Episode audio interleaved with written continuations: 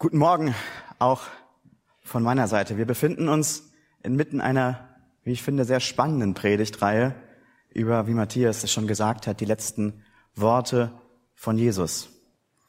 Heute steht die Predigt unter dem Thema Mich dürstet. Ich habe Durst. Und ich habe euch drei Gegenstände mitgebracht, die uns im Laufe der Predigt etwas begleiten werden. Der erste Gegenstand ist dieses leere Wasserglas. Ich glaube, da muss ich gar nicht weiter was zu erklären. Das dürfte sich von selbst ergeben. Das zweite ist dann diese ultramoderne 3D-Brille. Ich habe sie letzte Woche im Internet erstanden. Ähm, dazu später mehr, was das mit unserem Text zu tun hat. Der dritte Gegenstand, ein Umschlag.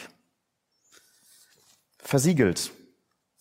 Die Siegel sind nicht gebrochen bisher. Der Inhalt ist unberührt, unverändert. Auch dazu später mehr.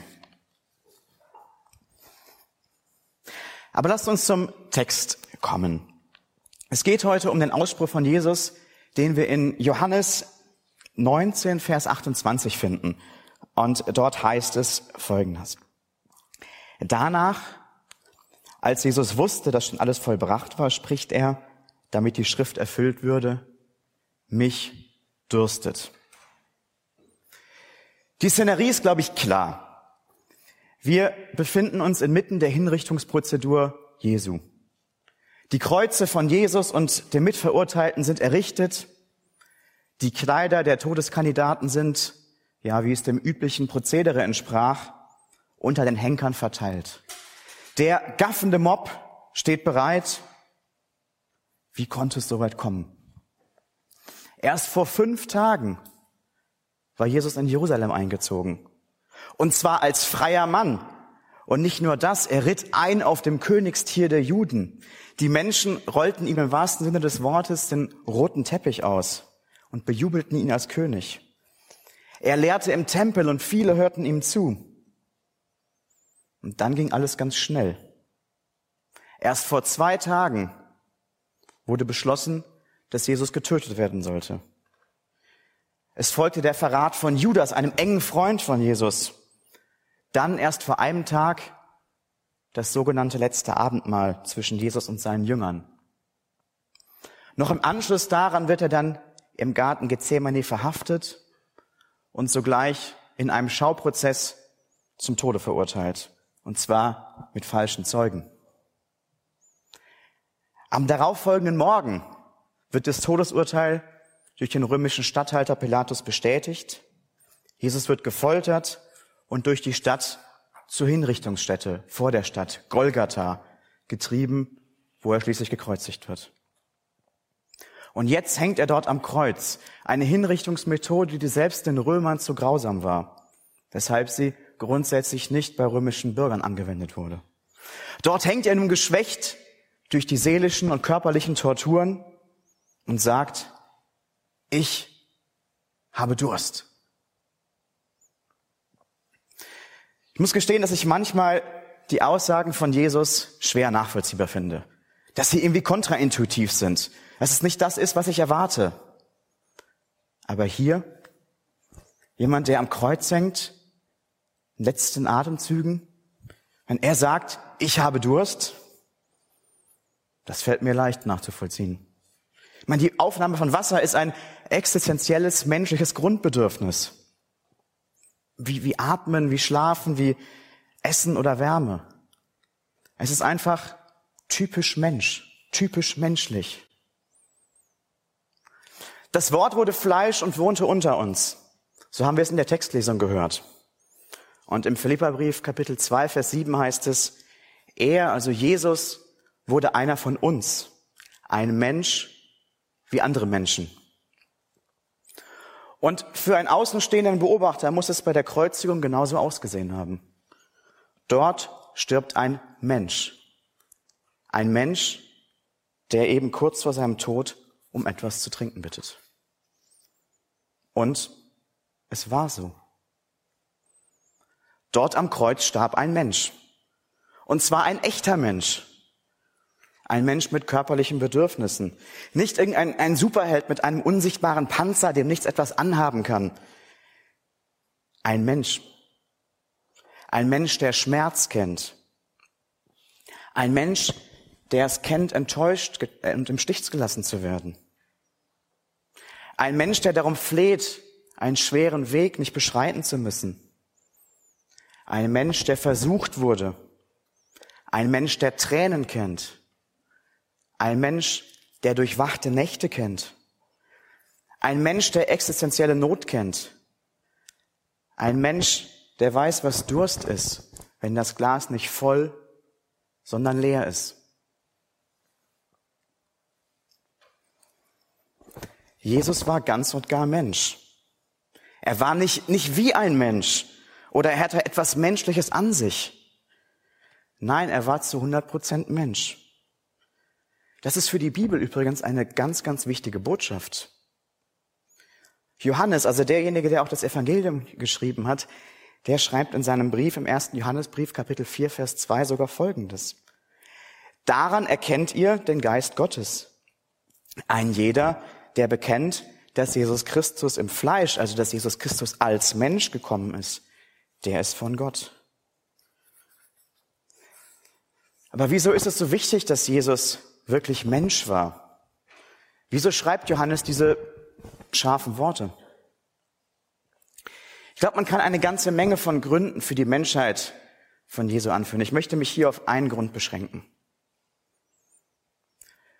Gott Gott ist ein gerechter Gott. Und deshalb kann er die Rebellion des Menschen, die Sünde des Menschen gegen sich nicht einfach ungesühnt lassen. Die Sünde des Menschen, die Rebellion des Menschen, die kann aber nur durch einen Mensch gesühnt werden. Und deswegen schreibt auch der Autor des Hebräerbriefs, Kapitel 2, Verse 14 folgendes. Weil nun aber alle diese Kinder Geschöpfe aus Fleisch und Blut sind, ist auch er, also Jesus, ein Mensch vom Fleisch und Blut geworden. Ihnen, seinen Brüdern und Schwestern, musste er in jeder Hinsicht gleich werden. Deshalb kann er jetzt als barmherziger und treuer Hohepriester vor Gott für sie eintreten. Ein Hohepriester, durch den die Sünden des Volkes gesühnt werden. Man könnte es vielleicht auch anders ausdrücken. Wäre Jesus nicht voll und ganz Mensch gewesen, würde es keine Vergebung für unsere Schuld geben. Kein Aussicht auf Leben in Ewigkeit. Gottes Heilplan wäre fehlgeschlagen. Jesus war somit vollkommen ein Mensch. Jesus war aber vollkommen auch Gott. Und ich glaube, das ist der Clou an der Sache.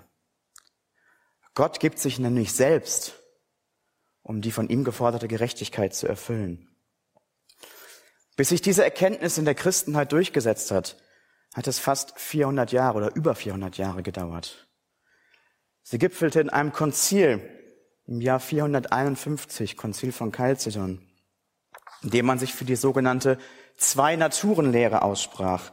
Jesus war wahrer Mensch und wahrer Gott zugleich. Diese beiden Naturen, die sind unvermischt und ungetrennt. Er war beides zu 100 Prozent. Ich gebe zu, das ist keine einfache Vorstellung.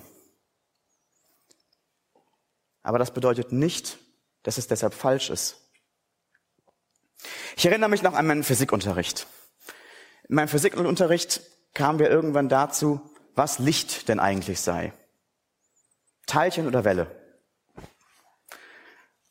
Und mein Physiklehrer sagte mir, er könne die Frage nicht beantworten. Denn abhängig von der Art der Messung zeige Licht manchmal Teilcheneigenschaften und manchmal Welleneigenschaften. Das ist nicht in meinen Kopf reingegangen. Das, das widerspricht sich, das ist doch widersprüchlich. Ich habe es nicht verstanden. Aber falsch. Falsch war es deshalb nicht. Lass uns zurück zum Text kommen. Wir haben gesehen, dass das, was Jesus sagt, eigentlich gar nicht so überraschend in dem Kontext ist. Es ist nicht so, dass es irgendwie nicht dem entspricht, was man in einer solchen Situation erwarten würde. Jesus war zu 100 Prozent Mensch und ein Mensch hat eben Durst. Aber lässt sich dem Text vielleicht noch etwas mehr abgewinnen? Ich glaube, hier kommt unsere 3D-Brille zum Einsatz. Ich weiß nicht, ob du dich noch daran erinnerst, welches der erste Film war, den du in 3D gesehen hast. Ich muss gestehen, ich habe seit, ich denke seit fast einer Woche darüber nach. Das seht ihr auch, wenn ich mit der Predigtvorbereitung begonnen habe. Ähm, welches der erste Film war, den ich in 3D gesehen habe? Und ich muss gestehen, ich kann mich nicht dran erinnern. Das Einzige, was mir eingefallen ist, war, dass meine Frau sehr von Avatar in 3D geschwärmt hat und wir das unbedingt mal gemeinsam uns angucken wollten. Aber äh, zu unserer Schande muss ich gestehen, wir es bis heute nicht geschafft haben und wir haben leider auch nicht erst gestern geheiratet. Ähm, aber zurück zu dieser Brille. Diese Brille ist ganz essentiell. Sie ist der Schlüssel zum vollkommenen Filmerlebnis. Es ist zwar nicht so, dass man ohne die Brille von dem Film gar nichts mitkriegen würde, aber es ist sehr verschwommen. Man bekommt vielleicht die, die Filmsequenzen so, so schemenhaft mit, aber das Wesentliche, der, Special Effekt, ich meine das, wofür man die fünf Euro im Kino mehr gezahlt hat, das bleibt einem verborgen. Johannes, Johannes liefert uns hier eine solche 3D-Brille gratis mit dazu. Das ist typisch für ihn. Er gibt immer mal wieder hier und da so ein paar kleine Hinweise oder Erklärungen und lenkt unseren Blick bewusst auf etwas, was sonst vielleicht untergegangen wäre. Genauso an unserer Stelle. Wenn wir uns die anderen Evangelien angucken, dann die berichten nämlich lediglich davon, dass Jesus ein Schwamm mit Essig gereicht wurde. Aber nicht, wie es dazu gekommen ist. Anders Johannes. Er schreibt nämlich Folgendes. Danach, als Jesus wusste, dass schon alles vollbracht war, spricht er, damit die Schrift erfüllt würde, mich dürstet. Das Geschehen bekommt dadurch eine ganz andere Dimension. 3D. Es wird jetzt interessant, denn jetzt werden die Motive von Jesus aufgedeckt. Es ist zwar naheliegend, dass wir Jesu Verlangen nach etwas zu trinken bloß als Ausdruck seines Durstes verstehen. Aber davon schreibt Johannes interessanterweise nichts. Es heißt nämlich nicht, als Jesus Durst verspürte, sprach er, mich dürstet, sondern damit die Schrift erfüllt würde, sprach er, mich dürstet. Schrift bedeutet hier nichts anderes als das Alte Testament. Konkret geht es um, um eine Stelle, eine Prophetie aus dem Buch der Psalmen. Genauer gesagt um Psalm 69, ein Psalm von David, in dem der große König David ähm, von großer Bedrängnis, ja sogar von Todesangst berichtet. Und im Psalm 69, Vers 22 heißt es, Essig reichte man mir zu trinken, als ich durstig war. Vielleicht denkst du jetzt, äh, pff, das ist aber weit hergeholt. Na, ich meine, das klingt ja ehrlich gesagt fast danach, als ob man willkürlich irgendeine Stelle nimmt aus der Bibel, wo halt irgendwer Durst hat und Essig bekommt und das jetzt in den Kontext setzt und darauf irgendwelche Erklärungen aufbaut. Aber gerade so ist es nicht. Und das, das hängt mit dem Wesen von solchen biblischen Prophetien zusammen. Biblische Prophetien sind jedenfalls meistens, sind kein Wetterbericht. Nach dem Motto, morgen um 9.37 Uhr starker Regenschauer in der Bonner Innenstadt bei 9 Grad, Wind aus Nordost und die Luftfeuchtigkeit, die wird 70 Prozent betragen. Ich glaube, man kann biblische Prophetien viel mehr mit einer Schablone vergleichen. Es werden grobe Umrisse skizziert, manchmal bestimmte Details genannt, selten das gesamte Bild. Man wird aufgrund der Prophetie nicht vorhersagen können, dass am so und so vielten im Jahr XY ähm, um 0.23 Uhr in der Stallgasse 1 in Bethlehem ein Junge geboren wird, Größe 51 Zentimeter, Gewicht 3500 Gramm, Eltern Maria Zimmermann, geborene Meier und Josef Zimmermann. Aber wenn auf einmal um das Jahr Null ein Kind geboren wird und man legt diese biblische Schablone an, dann merkt man, Moment, es gibt nicht nur ein paar zufällige Übereinstimmungen, sondern irgendwie passt alles. Alles Dinge, die im Alten Testament schon vorhergesagt wurden. Geboren von einer Jungfrau, Nachkomme von Abraham, Nachkomme von Isaak, Nachkomme von Jakob, aus dem Stamm Isais, aus dem Stamm Judas, dem Geschlecht Isais, dem Hause Davids geboren in Bethlehem, von Weisen beschenkt, der Kindermord des Herodes. Er ist der Immanuel, der Gott mit uns. Er wird von einem Vorboten, nämlich Johannes dem Täufer, angekündigt.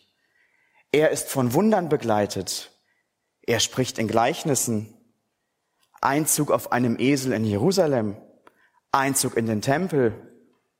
Für 30 Silberstücke verraten, und zwar von einem Freund von falschen Zeugen angeklagt, den Juden ein Stein des Anstoßes, stumm vor seinen Anklägern. Ihr seht, man kann eigentlich immer so weitermachen. Auf einmal passt die Schablone und zwar überall. Wusstet ihr, dass am Tag der Kreuzigung Jesus bestimmt 20 Prophetien erfüllt hat, die dem Messias zugeschrieben waren, dem Sohn Gottes? Hier nochmal ein Be Beispiel, weil es so schön ist. Hände und Füße durchbohrt, mit Verbrechern gekreuzigt, Fürbitte vor seine Pein für seine Peiniger, vom eigenen Volk verworfen, Freunde halten sich fern, Kopfschütteln der Leute, die Kleidung wird verteilt und verlost, der Schrei der Verlassenheit, die Beine wurden nicht gebrochen, die durchstoßene Seite, die Finsternis mitten am Tag und der Durst. Essig reichte man mir zu trinken, als ich durstig war. Vielleicht noch ein letzter Gedanke dazu. Für uns ist die Bildersprache der Bibel, aber auch die, die Art und Weise, wie bestimmte Dinge ausgedrückt werden, manchmal auch verpackt sind, fremd. Denn ich meine, wir würden es völlig anders ausdrücken. Wir haben ein ganz anderes Vokabular. Wenn bei uns hier in Bonn jemand auf einem Eselsfüllen über die Kennedy-Brücke nach Bonn reinreiten würde, dann würde das lediglich die Presse und vielleicht irgendwelche Tierschutzorganisationen interessieren. Aber wir kämen im Traum nicht darauf, dass sich dort jemand als König inszeniert. Wenn aber die gleiche Person in einem Papamobil mit weißem Messgewand und Pallium und allem, was dazugehört, schön mittig auf der Kennedy-Brücke fährt. Ich glaube, wir hätten alle die gleiche Assoziation.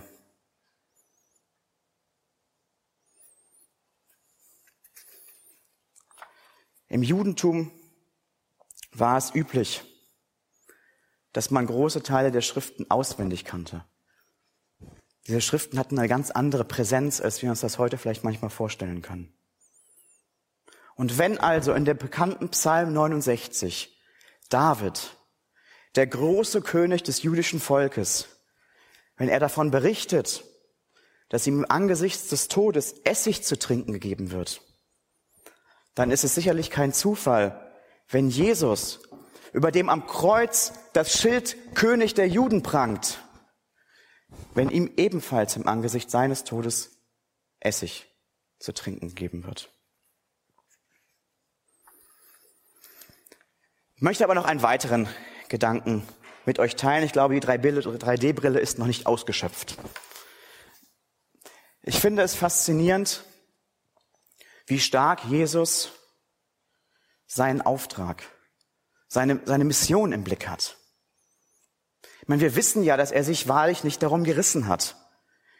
Vater, wenn es möglich ist, lass diesen Kelch an mir vorübergehen. So hat er gebetet. Aber davon ist hier nichts, gar nichts zu sehen. Johannes macht sehr deutlich, dass Jesu Bitte nach Trinken kein Jammern war. Noch in den letzten Atemzügen war er darauf fokussiert, den Willen seines Vaters, Gottes Willen zu erfüllen. Man könnte doch mal ganz provokativ fragen, war das eigentlich nötig? War diese Geschichte mit dem Essig eigentlich nötig? Hätte sich für uns eigentlich irgendwas geändert, wenn Jesus am Kreuz nicht gesagt hätte, ich habe Durst? Und wenn man ihm kein Essig gereicht hätte in der Folge? Ich meine, unser Text, selbst der Text legt nahe, dass der Job erledigt war. Es heißt ja ausdrücklich, danach, als Jesus wusste, dass schon alles vollbracht war, spricht er, mich dürstet. Wieso? Wieso das Ganze? Ich glaube, dass wir an dieser Stelle wieder einmal sehr, sehr viel über Gott und sein Wesen lernen können. Es geht gar nicht mal primär darum, zumindest zunächst einmal, ob sich für uns, ob sich irgendwie für uns unmittelbar irgendwas ändern würde. Ich meine, wir neigen ja gelegentlich dazu, Bibeltexte sehr ich-bezogen zu lesen. Ne, stets als erstes fragen, was sagt der Text mir denn jetzt in meiner individuellen, konkreten Situation? Manchmal kann es hilfreich sein, eine andere Perspektive einzunehmen. Bibeltexte nicht in erster Linie ich bezogen, sondern Gott bezogen zu lesen. Also was sagt dieser Text über Gott aus? Was sagt es aus, dass Jesus, der ja, wie wir vorhin gehört haben, auch ganz Gott war, das mit dem Durst noch thematisiert? Und zwar, obwohl er wusste, dass schon alles vollbracht war. Ich glaube, es sagt Folgendes aus. Gott ist Perfektionist. Er ist Perfektionist darin, Prophetien, Zusagen und Versprechen zu erfüllen. Er ist ein Versprechenseinhalter. Und zwar nicht nur irgendwie ein bisschen, sondern zu 120 Prozent. Er ist absolut verlässlich. Er wird halten, was er zusagt. Die neue Genfer Übersetzung, eine andere Bibelübersetzung, die übersetzt unseren Predigtext übrigens und ich finde sehr treffend folgendermaßen. Jesus wusste, dass nun alles vollbracht war. Und weil sich das, was in der Schrift vorausgesagt war, bis ins Letzte erfüllen sollte, sagte er, ich habe Durst. Ich glaube, in den meisten von uns steckt irgendwo so ein kleiner Perfektionist. So ein, so ein kleiner 120-prozentiger. Und ich glaube, manchmal kommt er hervor. Sei es beim Hausputz, wenn dieser eine Fleck, der muss wirklich weg sein, und zwar weg im Sinne von weg. Und man schrubbt eine halbe Stunde daran rum. Oder unser Schreibtisch, oh, wenn die Dinge wirklich alle ihre Ordnung haben müssten, und zwar parallel und gerade, und es gibt ein bestimmtes Schema, und da darf kein Stift, keine Radiergummi, ich weiß nicht was, von abweichen. Oder das Bild. Das Bild im Wohnzimmer über der Couch. Das muss wirklich gerade hängen. Das darf, gerade heißt parallel, und ich meine wirklich parallel. Es lässt einem einfach keine Ruhe. Es muss perfekt sein, und erst dann ist es gut genug. Ich glaube, Gott ist auch so. Und zwar im Hinblick auf seine Verheißung. Es muss perfekt sein. Erst dann ist es gut genug. Es muss sich bis ins Letzte erfüllen. Und deshalb war es für Jesus überhaupt keine Option, am Kreuz nicht um etwas zu trinken zu bitten.